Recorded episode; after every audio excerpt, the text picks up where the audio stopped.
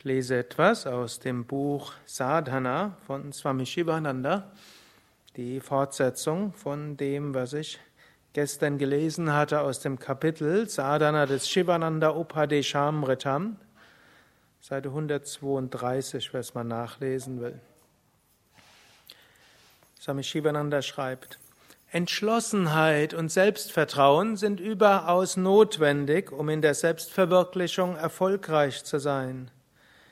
In der Mundaka Upanishade steht, dieser Atman kann nicht von jemandem erreicht werden, der ohne Kraft danach strebt und auch nicht durch schwache Bemühungen. Wenn aber ein Weiser mit großer Anstrengung danach strebt, geht er in Brahman ein. Mut ist eine wichtige Eigenschaft für den Strebenden. Abhayam steht an erster Stelle unter den Daivi Sampati, den göttlichen Eigenschaften, die in der Bhagavad Gita genannt werden. Ein zaghafter, ein furchthafter Mensch stirbt viele Male, bevor er wirklich stirbt. Wenn du dich für geistige Praktiken entschieden hast, halte beharrlich um jeden Preis danach daran fest. Komme, was wolle. Sei unerschrocken, erhebe dich Verwirkliche die Wahrheit, verkündige sie überall. Du bist das unsterbliche Selbst, der Atman. Das Schicksal ist deine eigene Schöpfung. Du hast dein Schicksal durch Gedanken und Handlungen geschaffen. Du kannst es durch richtiges Denken und Handeln verändern. Und auch wenn die äußeren Umstände oder eine negative Kraft dich beeinflussen scheint, kannst du ihre Kraft verringern, indem du die Existenz des Bösen entschlossen leugnest oder deinen Geist entschieden davon abwendest.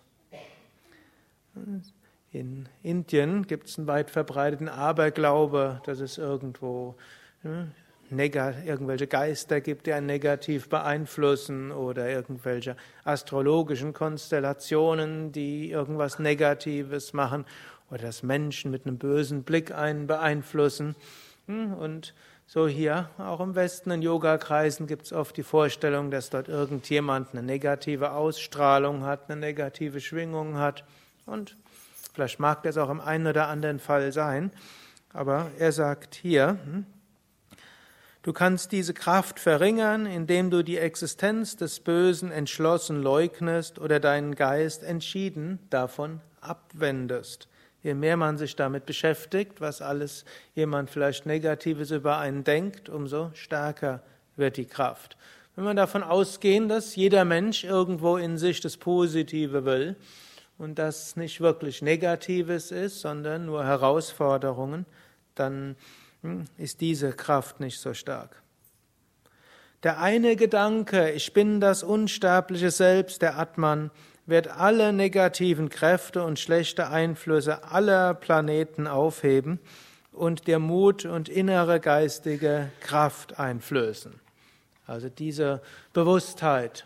Ich bin nicht beschränkt auf Körper, ich bin nicht beschränkt auf Denken, ich bin nicht beschränkt auf die Emotionen, sondern ich bin das Bewusstsein hinter allem. Ich bin das unsterbliche Selbst. Ich bin Satchit Ananda. Falsches Denken ist die Ursache allen menschlichen Leidens. Pflege richtiges Denken und richtiges Handeln. Arbeite selbstlos im Sinne der Einheit mit Atmabhav. Also im Sinne Atmabhav heißt der Vorstellung, es gibt ein Selbst hinter allen Wesen. Wir sind alle miteinander verbunden. Wenn wir aus diesem heraus handeln, dann entsteht dort letztlich Liebe. Dieses ist richtiges Handeln oder rechtes Handeln. Rechtes Denken ist, ich bin das unsterbliche Selbst, der Atman. So etwas wie Sünde gibt es nicht. Sünde ist nur ein Versehen. Sünde ist eine Schöpfung im Geist. Die Kindseele muss im Lauf der Entwicklung Fehler machen. Fehler sind die besten Lehrer. Die Vorstellung von Sünde wird sich in Luft auflösen, wenn du denkst, ich bin das unsterbliche Selbst, der Atman.